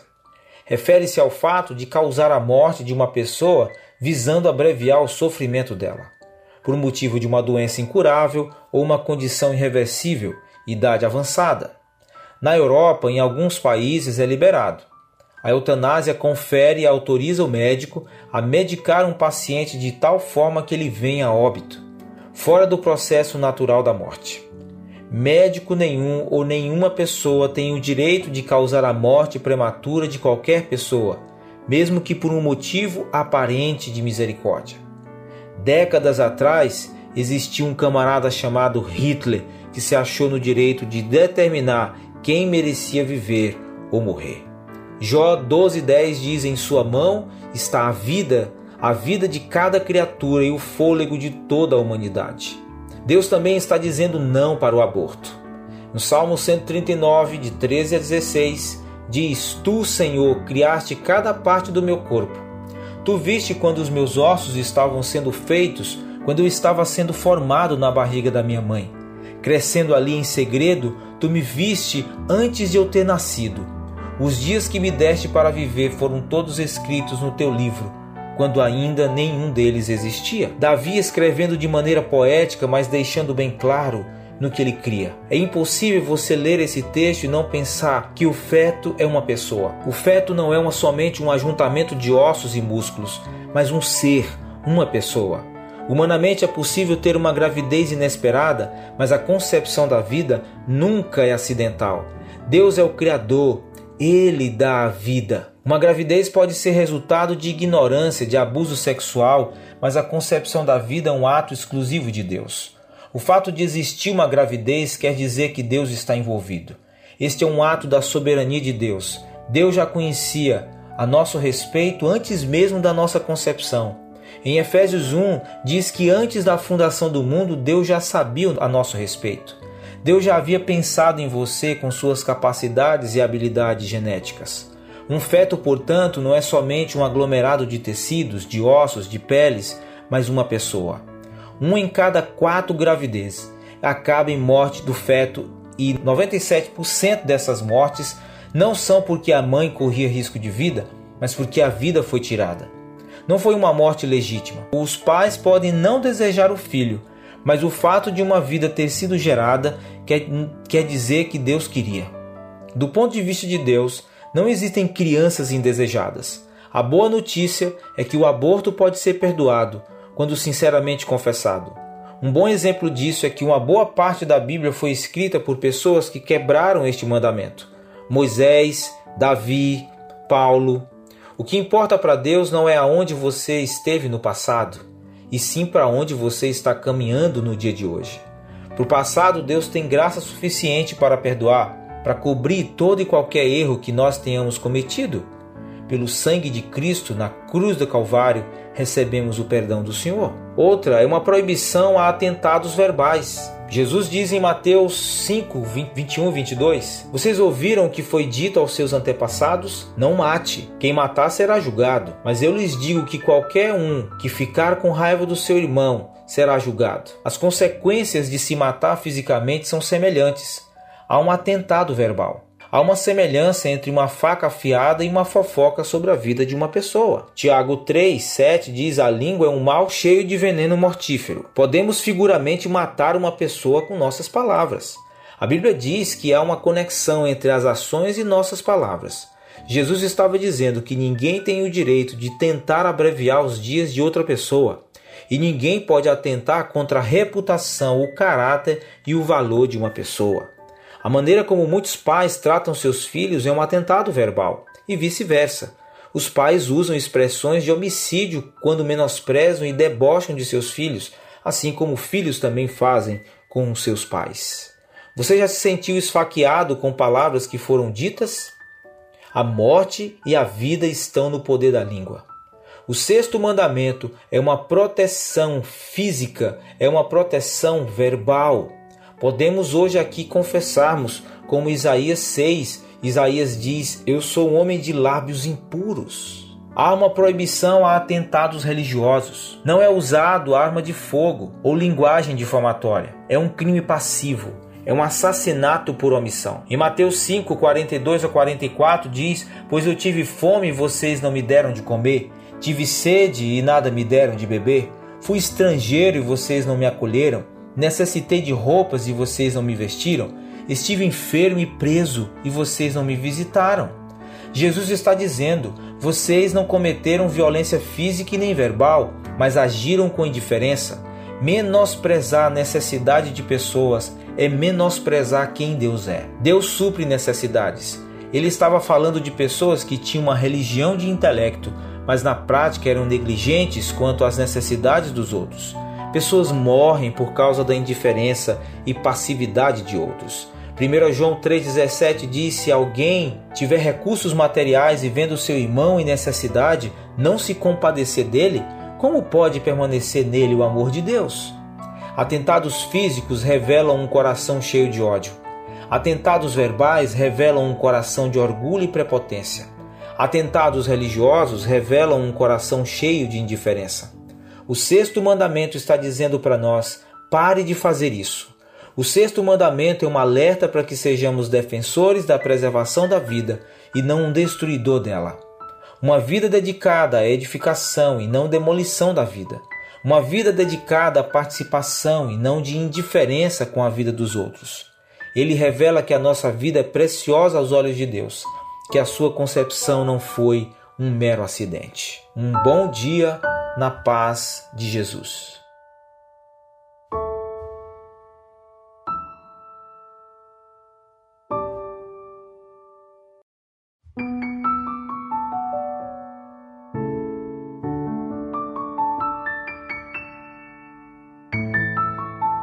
Graça e paz, meus irmãos. Seguindo a nossa série sobre os Dez Mandamentos, vamos meditar hoje em Êxodo 20, 14. Não adulterarás o plano de Deus para a proteção da família. Os mandamentos são como placas de sinalização que nos alertam e dão direção. Placas que nos alertam para comportamentos e conduta de vida que, se não forem cuidados, vão trazer sofrimento e dor para nossa vida. Deus criou os mandamentos não para cortar nosso barato, mas termos uma vida saudável. Sempre que Deus apresenta uma declaração negativa, o propósito é positivo. No jogo da vida, se jogarmos pelas regras de Deus, sempre seremos vitoriosos. O sétimo mandamento é o plano de Deus para proteger a família. O adultério é algo devastador no casamento. O propósito da nossa meditação de hoje não é ressuscitar passado, até porque, quando o pecado é sinceramente confessado, ele é perdoado por Deus. É o que está em 1 João 1,9. Se você sente culpa por um pecado que foi confessado, esse sentimento não vem de Deus. A sexualidade foi uma invenção divina. Foi Deus quem criou o sexo masculino e feminino. Mas, como tudo mais na vida, Deus quer que a sexualidade seja desfrutada e não abusada. Tudo que Deus nos dá também tem restrições. Deus nos dá água, mas uma quantidade excessiva pode nos matar afogados. O fogo é útil, pode cozinhar, pode aquecer, mas usado de forma inadequada, pode queimar. Os órgãos sexuais foram criados para atingir certos propósitos. Quando nossa sexualidade é usada fora dos planos de Deus, ela é prejudicial à nossa saúde. O casamento deve ser honrado por todos, o leito conjugal conservado puro, pois Deus julgará os imorais e os adúlteros. É o que o escritor aos Hebreus nos diz no capítulo 13, versículo 4. A dificuldade maior não é casar, mas manter-se casado porque em nome do bem-estar justifica-se qualquer coisa. O importante é sentir-se bem, o importante é sentir prazer. Por isso, a mentira está presente, o suborno, a falsificação. Não dizem que o fim justifica os meios? A indústria de cinema e entretenimento é obcecada por sexo. A sexualidade física é usada para muita coisa, para vender, para comprar. A propaganda maciça de anticoncepcionais, o uso de camisinhas fazem com que os jovens tenham poucas chances de manter sua virgindade. Mas estas não são as causas do adultério, mas encorajam e criam oportunidades. O problema, o que, que motiva casos extraconjugais? Como diz Provérbios 22:14, o adultério é uma armadilha. Pessoas em nome de necessidades que foram criadas por si mesmas, necessidades não supridas, expectativas que foram criadas e não são realizadas, conflitos não tratados. E tudo isso vai desequilibrando o seu relacionamento por causa das expectativas do coração, os desejos fortes do coração. Esta é a razão maior, um desejo intenso por prazer, por conforto. Qual a prevenção? O que fazer para proteger sua família? Assuma um compromisso com a submissão ao plano de Deus para a sua vida. Submeter a nossa vida aos padrões estabelecidos por Deus para o relacionamento conjugal. Tornar os valores de Deus em nossos valores. Isso quer dizer que você concorda com os limites que a palavra coloca para o relacionamento sexual. Por exemplo, que a relação sexual é única e exclusivamente para a vida conjugal, nem antes e nem fora dele. Salmo 119:9 diz: Como pode o jovem manter pura a sua conduta, vivendo de acordo com a tua palavra? Não de acordo com os costumes da época, não de acordo com a cultura, não de acordo com o meu coração, mas de acordo com a palavra. O adultério nunca é uma alternativa, nunca é permissível. José tinha todos os motivos para cometer adultério com a esposa do chefe, mas não fez, pela graça de Deus. Provérbios 5, de 15 a 17 diz: Beba das águas da sua cisterna, das que brotam do seu próprio poço, por que deixar que as suas fontes transbordem pelas ruas e os seus ribeiros pelas praças? Que elas sejam exclusivamente suas, nunca repartidas com estranhos. O sétimo mandamento não é uma sugestão, é um mandamento. Você precisa verbalizar publicamente que adota o padrão de conduta estabelecido por Deus. Segundo, considere as consequências do adultério. O que comete adultério não tem juízo. Todo aquele que assim procede, a si mesmo se destrói. Provérbios 6:32. O adultério não somente causa cicatrizes emocionais, como corrói a nossa vida interior. Ele produz um sentimento constante de perda interior. Ele é um ato de autodestruição, é uma insensatez. Você comete algo contra Deus, contra o cônjuge, contra a sua família e prejudica a si mesmo. Você troca a vida por alguns momentos de prazer. Isso não é inteligente. Decida se submeter ao senhorio de Jesus. Aquele que me ama guarda os meus mandamentos, disse o Mestre. Ame os seus filhos. isso pode ter uma consequência na vida deles. E tenha temor da disciplina e do julgamento de Deus. O adultério não somente causa cicatrizes emocionais, como corrói a nossa vida interior. Ele produz um sentimento constante de perda interior. Ele é um ato de autodestruição, é uma insensatez. Você comete algo contra Deus, algo contra o seu cônjuge, contra a sua família e prejudica a si mesmo. Você troca a vida por alguns momentos de prazer. Isso não é inteligente. Decida se submeter ao senhorio de Jesus. Ele mesmo diz: Aquele que me ama guarda os meus mandamentos. Ame os seus filhos. Isso pode ter uma consequência na vida deles. E principalmente ame o seu cônjuge. Tenha uma disciplina e um julgamento de Deus. Em Gálatas 6, Paulo nos diz: De Deus não se zomba. Aquilo que o homem semear, isso também se fará. Adultério não é amor é autogratificação, é colocar meus sentimentos e vontades acima de tudo mais, acima do que Deus diz, acima do que vai acontecer com meu companheiro, acima do que vai acontecer com os meus filhos. É puro egocentrismo. Adultério é egocentrismo. Provérbios 6:26 diz: Um homem pode ter uma prostituta por pouco dinheiro, mas o adultério custará a ele a sua própria vida. Mantenha o seu casamento vivo. Um casamento que está crescendo e se aprofundando no conhecimento de Deus reduz grandemente a força de atração do adultério. 1 Coríntios 7,3 diz: O marido deve cumprir os seus deveres conjugais para com a sua mulher, e da mesma forma a mulher para com o marido. O propósito do casamento é companheirismo. Por isso, marido e mulher precisam se tornar verdadeiros amigos. Controle o que entra na sua mente. Ninguém se envolve com imoralidade de uma hora para outra. Ninguém acorda e diz hoje eu vou ser imoral. A imoralidade é gradativa. Esse processo da imoralidade existe um caminho. Primeiro, alojar pensamentos impróprios, dar hospedagem a pensamentos imorais. A batalha é na mente. Aquilo que você pensa é o que você vai sentir e o que você sente é o que você vai fazer. Cuidado com o que você assiste, ouve, Lê. Cuidado com o tipo de amizade que você tem com o sexo oposto. Envolvimento emocional. Presumir só porque não houve envolvimento físico que está tudo bem. É engano. Estar emocionalmente envolvido significa que você está buscando em outra pessoa, que não é o seu cônjuge, suprimento de suas necessidades ou o que você entende ser necessidade. Afeição, compreensão, simpatia, realizar fantasias. Pessoas que parecem entender perfeitamente a sua situação, parece saber reconhecer o seu valor como pessoa quando ninguém mais sabe. Você já começa a ter um caso extraconjugal emocionalmente.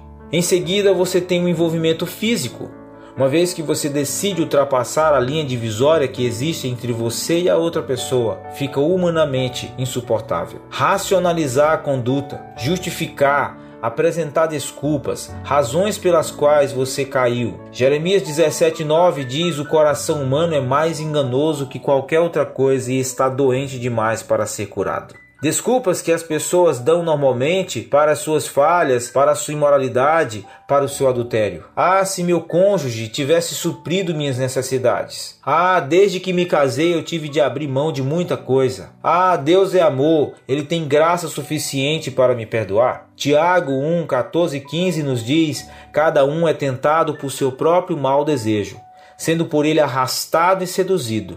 Então esse desejo, tendo concebido, dá à luz o pecado, e o pecado, após ter sido consumado, gera a morte. Romanos 16, 19 diz: Quero que vocês sejam sábios em relação ao que é bom e sejam inocentes em relação ao que é mal. Tem gente que é completamente descolado quando se fala de malandragem, mas quanto às coisas boas que edificam, são ignorantes. Cultive relacionamentos apropriados. Cuidado quando alguém do sexo oposto quer desabafar as insatisfações do casamento com você. Cuidado, mulheres. Não fiquem buscando elogios fora do seu casamento. Às vezes você se casou com um camarada que demora uma semana para perceber que você pintou o cabelo de verde ou de amarelo. E você, homem, cuidado com os desejos intensos do seu coração e as fantasias que você vai cultivando na sua mente. Efésios 5, 3 e 4 diz: Entre vocês não deve existir nem sequer a menção de imoralidade sexual, nem obscenidade, nem gracejos imorais. Aquele que julga está firme, cuide-se para que não caia.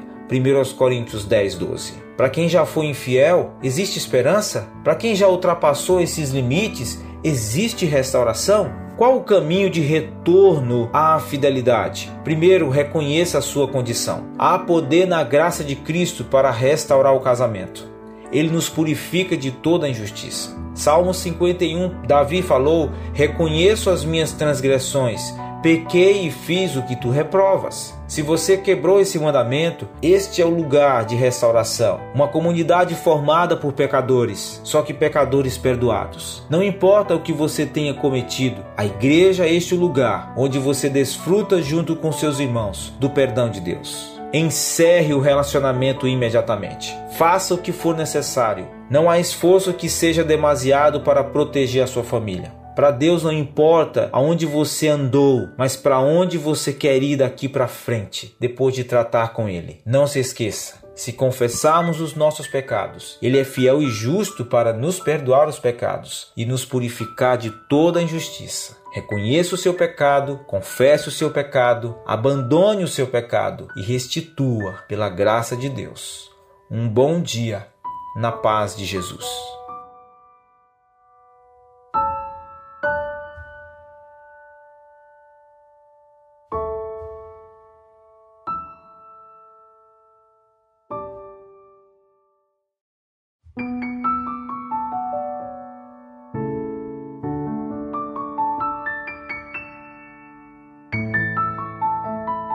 Graça e paz, meus irmãos. Hoje, o nosso oitavo mandamento na série sobre os dez valores que edificam famílias saudáveis. O princípio de hoje é: sejam pessoas honestas. Êxodo 20, 15 diz: Não roubarás. O que significa roubar? Significa subtrair, surrupiar, afanar, saquear, copiar, plagiar, explorar, agiotar especular. É impressionante a variedade de formas que o ser humano tem de se apropriar de coisas que não lhe pertencem. Roubar, biblicamente falando, é bem mais do que roubar uma determinada coisa. Você pode roubar a fama de alguém, a reputação de alguém. Primeiro, ludibriar as pessoas. Veja um texto que foi escrito há 3 mil anos atrás, Amós 8, 5 e 6. Vocês estão maltratando os necessitados e explorando os humildes cobrando preços bem altos, usando pesos e medidas falsos e vendendo até palha com trigo? Quando alguém se cala ao receber um troco a mais, quando se vai vender um carro e não se diz de problemas que o carro tem, você não passa informação com a finalidade de lucrar com aquilo, dar uma aparência que não condiz com a realidade. Deixar de cumprir o seu contrato de trabalho. Se alguém me paga para trabalhar das 8 até as 18, e eu trabalho menos que isso, o dinheiro que eu recebo é um dinheiro indevido. Quando alguém age indevidamente com você, como você se sente? Colossenses 3:23 diz: "Tudo o que fizerem, façam de coração como para o Senhor e não para os homens". Você deveria estar fazendo para Deus e não para as pessoas. Deixar de fazer pagamentos em dia. Levítico 19:13 diz: "Não oprimam nem roubem ao seu próximo.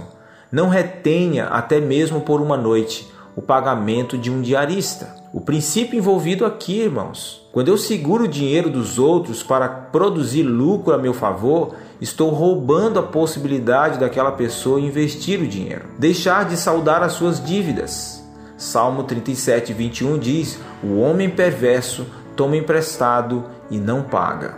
Essa é uma característica de alguém que não é temente a Deus. Esse é o tipo de coisa que mais acontece entre familiares e amigos. Tem alguma coisa na sua casa que não é sua.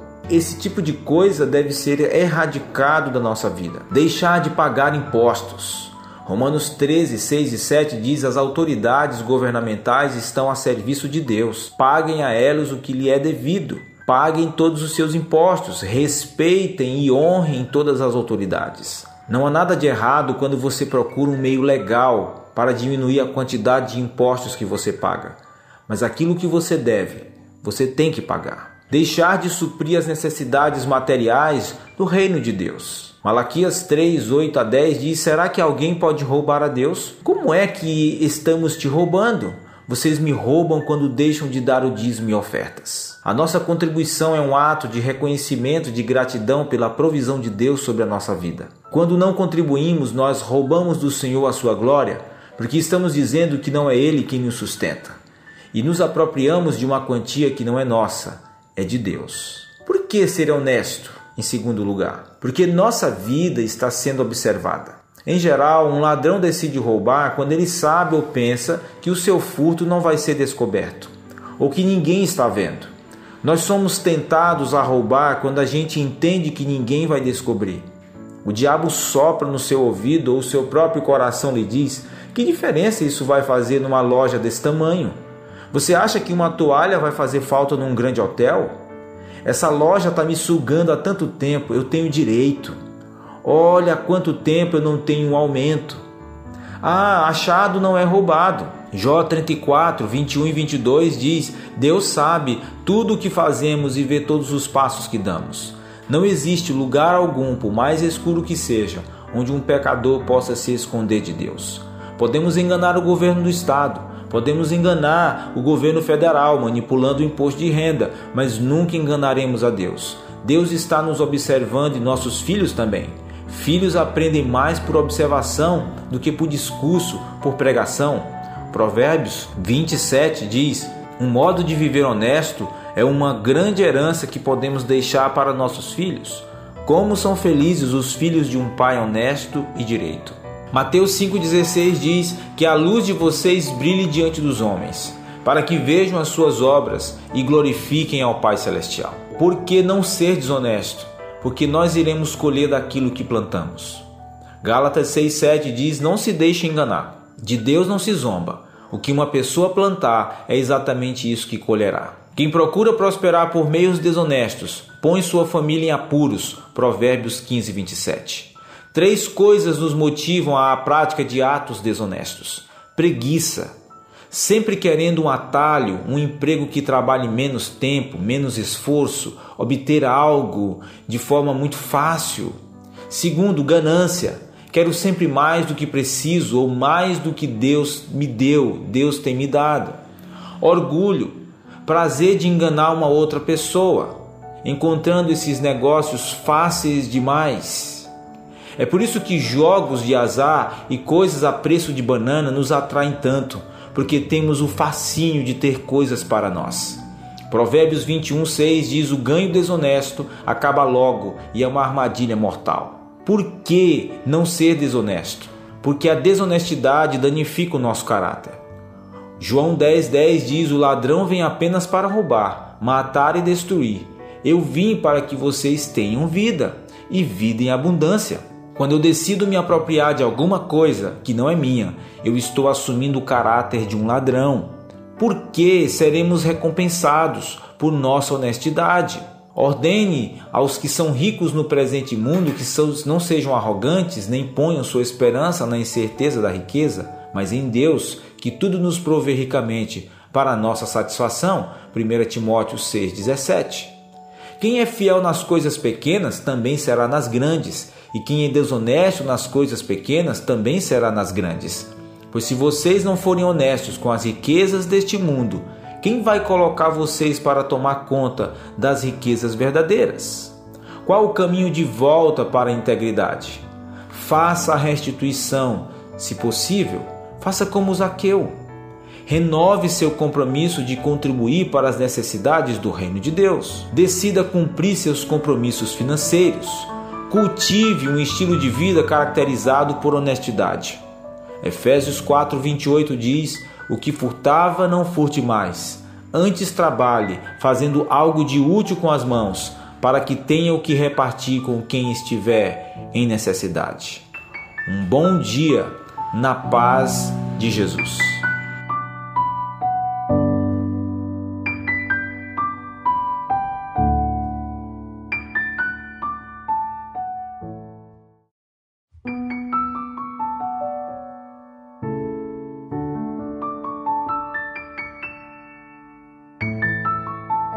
Graça e paz, meus irmãos. Hoje meditaremos sobre o nono mandamento, Êxodo 20:16. Não dirás falso testemunho contra o teu próximo.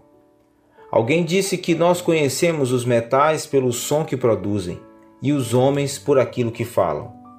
Jesus disse que a boca fala do que está cheio o coração. Mateus 12, 34. As palavras que saem da boca de um homem são uma expressão bem clara de quem ele é de fato. Deus se preocupa muito com as palavras que saem da nossa boca, por isso nos deu o nono mandamento: Não dirás falso testemunho. Qual é o significado do nono mandamento? O nono mandamento é mais uma maneira de expressarmos amor ao nosso próximo. Neste caso, preservando a sua honra por meio de nossas palavras. Devemos nos lembrar que o nosso Deus é a verdade. Jesus falou isso em João 14,6. Eu sou o caminho, a verdade e a vida. E ele não pode mentir, como está escrito em Tito 1:2, pois ele não é homem para que minta, como também está escrito em Números 23:19. Ele espera que, como seus filhos, a verdade flua de nossas bocas e não o engano. Assim como parte de um código simples e prático, divinamente estabelecido. A observância do nono mandamento contribuirá para a harmonia no convívio social. Em resumo, ninguém deve causar dano ao próximo por meio de palavras proferidas por sua boca. Antes, deve fazer uso de sua língua para falar o bem e a verdade para todos. Quais são as proibições envolvidas no nono mandamento? A mentira. A mentira surgiu bem cedo na história da humanidade. Satanás, pai da mentira, como está em João 8,44, lá no Éden, disse a primeira mentira registrada na Bíblia. Primeiro, como uma indução. É assim que Deus disse: Não comereis de toda árvore do jardim? E depois, com a mentira propriamente dita: É certo que não morrereis. Os nossos primeiros pais caíram em pecado justamente por não acreditarem nas palavras de Deus e sim nas mentiras proferidas pelo diabo. A mentira não deve fazer parte da vida dos filhos de Deus. Ele ordenou em Levítico 19:11: Nem mentireis, nem usareis da falsidade, cada um com seu próximo. Provérbios 12, 22 diz: Os lábios mentirosos são abomináveis ao Senhor. Salmo 119, 163 diz: Temos de abominar e detestar a mentira, rogando ao Senhor que a afaste de nós, como está em Provérbios 38. O nosso compromisso é com a verdade, por isso, não mintais uns aos outros, uma vez que vos despistes do velho homem com os seus feitos. Colossenses 3:9. Também é uma proibição contra os boatos falsos, fofocas e tagarelices. Todo tipo de boatos sem fundamento, fofocas e conversas infrutíferas sobre alguém que visam prejudicar a reputação do próximo são formas de quebrar o nono mandamento. A Escritura alerta: Irmãos, não faleis mal uns dos outros. Tiago 4:11. Em outro lugar, ordena: não difamem a ninguém, nem sejam altercadores, mas cordatos, dando provas de toda cortesia para com todos os homens. Tito 3:2.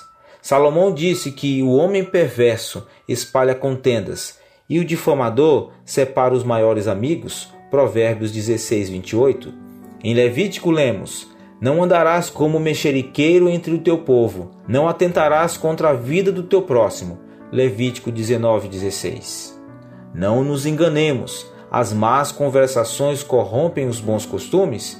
1 Coríntios 15:33. Quanto mais a nossa boca se abre para falar coisas contra o próximo, mais destruímos a eles e a nós mesmos. Devemos tomar cuidado com as conversas que temos uns com os outros. Quais são as palavras que provêm da nossa boca quando estamos falando do nosso próximo?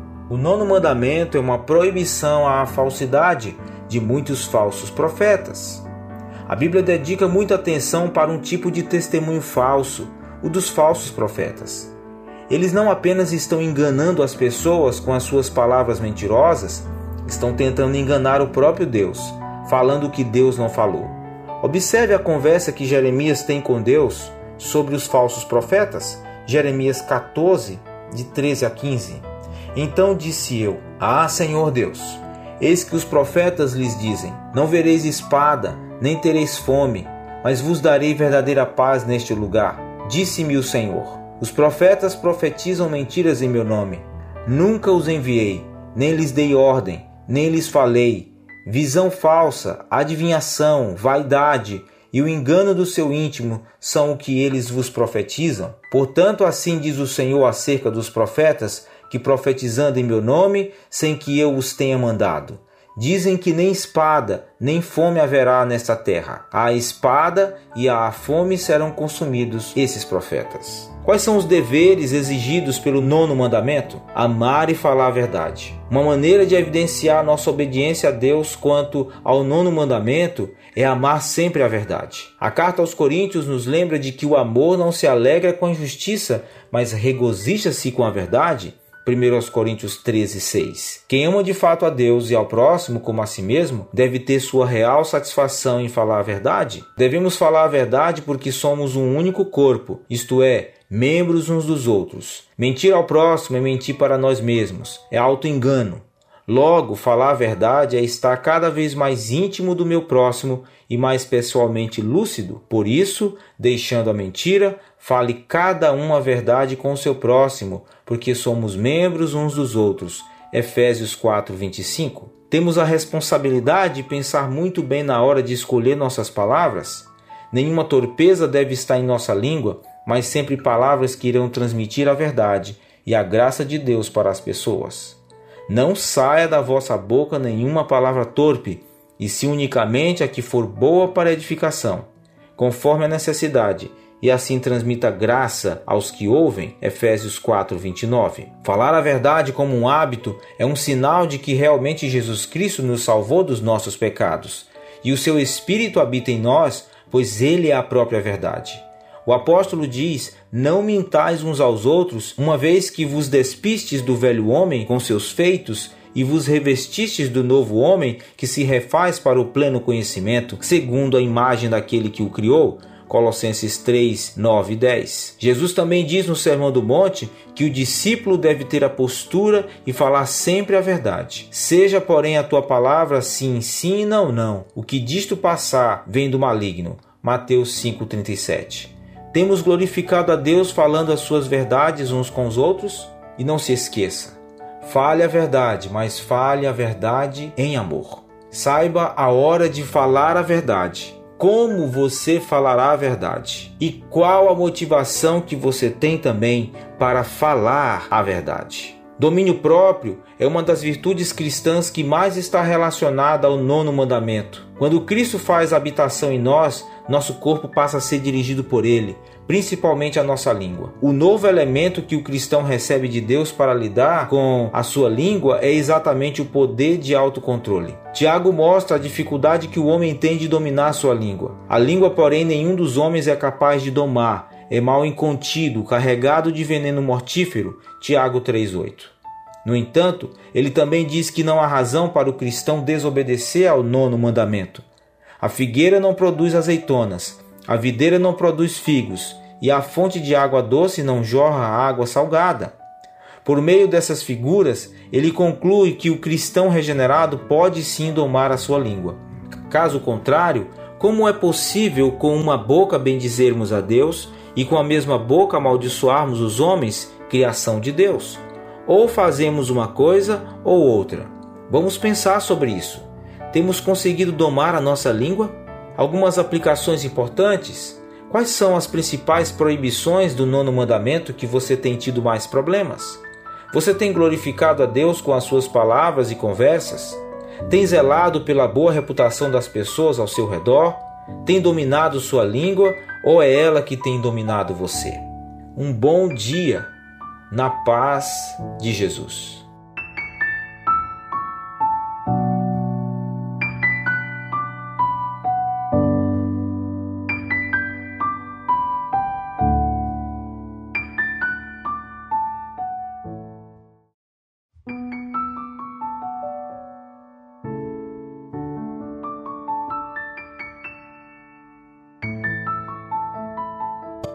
Graça e paz, irmãos. Hoje vamos meditar no último dos dez mandamentos, em Êxodo 20, 17. Não cobiçarás a casa do teu próximo, não cobiçarás a mulher do teu próximo, nem seus servos ou servas, nem seu boi ou jumento, nem coisa alguma que lhe pertença. O último dos dez mandamentos, ele se distingue dos demais. Nessas poucas palavras, o próprio coração da lei de Deus nos é apresentado. A lei de Deus, o próprio Deus, não se preocupa apenas com nossas ações. Anuncia, ele anuncia sem reservas que os nossos pensamentos, os nossos sentimentos, as motivações do nosso coração, elas são muito importantes para o Senhor. O pecado que ele confronta é um companheiro conhecido, é muito familiar a nós. Ele vem à tona quando aquela promoção tão esperada vem não para você, vem para o colega de trabalho ao seu lado. Quando você vê um carro novo na garagem ao lado, ou quando refletimos sobre aquele casal aparentemente perfeito, esse inimigo ele ergue sua cabeça maligna no instante. Não precisamos procurar por ele ou ser ensinados nele. Em vez disso, ele vem naturalmente. E embora esse pecado seja um familiar conhecido, ele não é nenhum amigo. A cobiça é um adversário oportunista, é um vírus letal, mortal, que captura o nosso coração, altera as nossas afeições, ocupa a nossa mente, destrói a nossa vida. Onde há paz, ele transforma em desarmonia, hostilidade, disputa. Onde há amor, ele suscita divisão. Onde há contentamento, passa a existir murmuração. Agora, por que a cobiça é tão mortal? Porque ela nunca pode ser satisfeita. A cobiça implacavelmente anseia por mais deste mundo, e alguém cujos pensamentos, afeições e coração se ocupam do mundo deixará de buscar os céus. A cobiça leva ao abandono do amor por Deus e leva o indivíduo a odiar o seu próximo. Ela empurra o coração no poço dos interesses egoístas e no atoleiro e no lamaçal da inveja, da calúnia, do adultério, do orgulho, da desonra, do homicídio, do furto e da idolatria. Alguém disse corretamente que quando quebramos qualquer dos primeiros nove mandamentos, também quebramos o décimo mandamento. Como é que se combate esse pecado do coração? Como se combate a cobiça? Primeiro, olhe para Jesus, olhe para Cristo, olhe para as coisas do alto. A palavra de Deus nos diz, e o próprio Jesus diz em Mateus 6,33: Buscai, pois, em primeiro lugar o seu reino e a sua justiça, e todas estas coisas vos serão acrescentadas. Quanto mais nós exaltamos a Cristo, bendizemos a Cristo e valorizamos Sua pessoa, menos vamos atribuir valor às coisas terrenas. Quanto mais desejamos a Cristo, menos ansiamos pelas coisas deste mundo, pela honra, pelos recursos, as possessões materiais, pela reputação, sucesso mundano e até a saúde. Possuem pouco brilho quando comparados à radiante glória de Deus na pessoa de Cristo Jesus. Quando buscamos, descobrimos que os tesouros terrenos sustentam prazeres que são transitórios, são efêmeros, são passageiros mas a alegria em Cristo, ela é eterna. O mundo possui promessas vazias, mas as promessas de Cristo, elas são seguras. Seguir a Cristo é algo diferente de tudo que nós já vivemos, de qualquer empreendimento, pois Cristo jamais nos desaponta, Cristo jamais nos decepciona.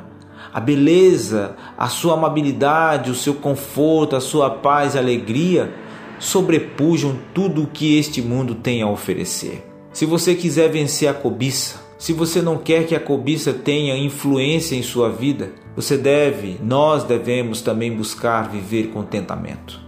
Contentamento não é algo que nascemos com ele, contentamento é uma virtude aprendida, como ensina o apóstolo Paulo. Ele diz: Aprendi a viver contente em toda e qualquer situação. Filipenses 4:11. Ele disse a Timóteo: Grande fonte de lucro é a piedade com o contentamento.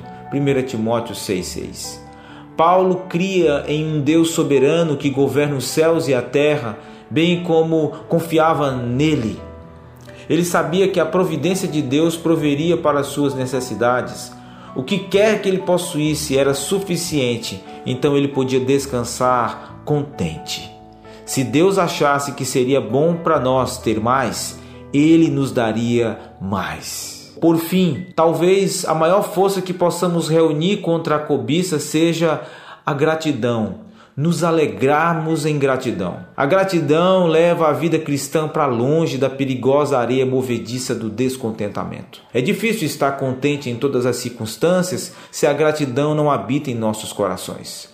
O apóstolo Paulo nos exorta, mesmo quando estamos lutando com ansiedade, a tornarmos conhecidas diante de Deus as nossas petições pela oração e pela súplica com ações de graças. É o que está em Filipenses 4:6. Nós desejamos agradecer a Deus por aquilo que temos recebido e aquilo que ele deu. Toda boa dádiva e todo dom perfeito são lá do alto, disse Tiago no capítulo 1, verso 17.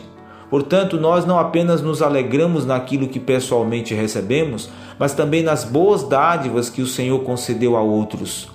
Nós e os outros não desfrutamos desses dons por mera coincidência? Com isto, nós podemos nos regozijar em gratidão? Olhe para Cristo.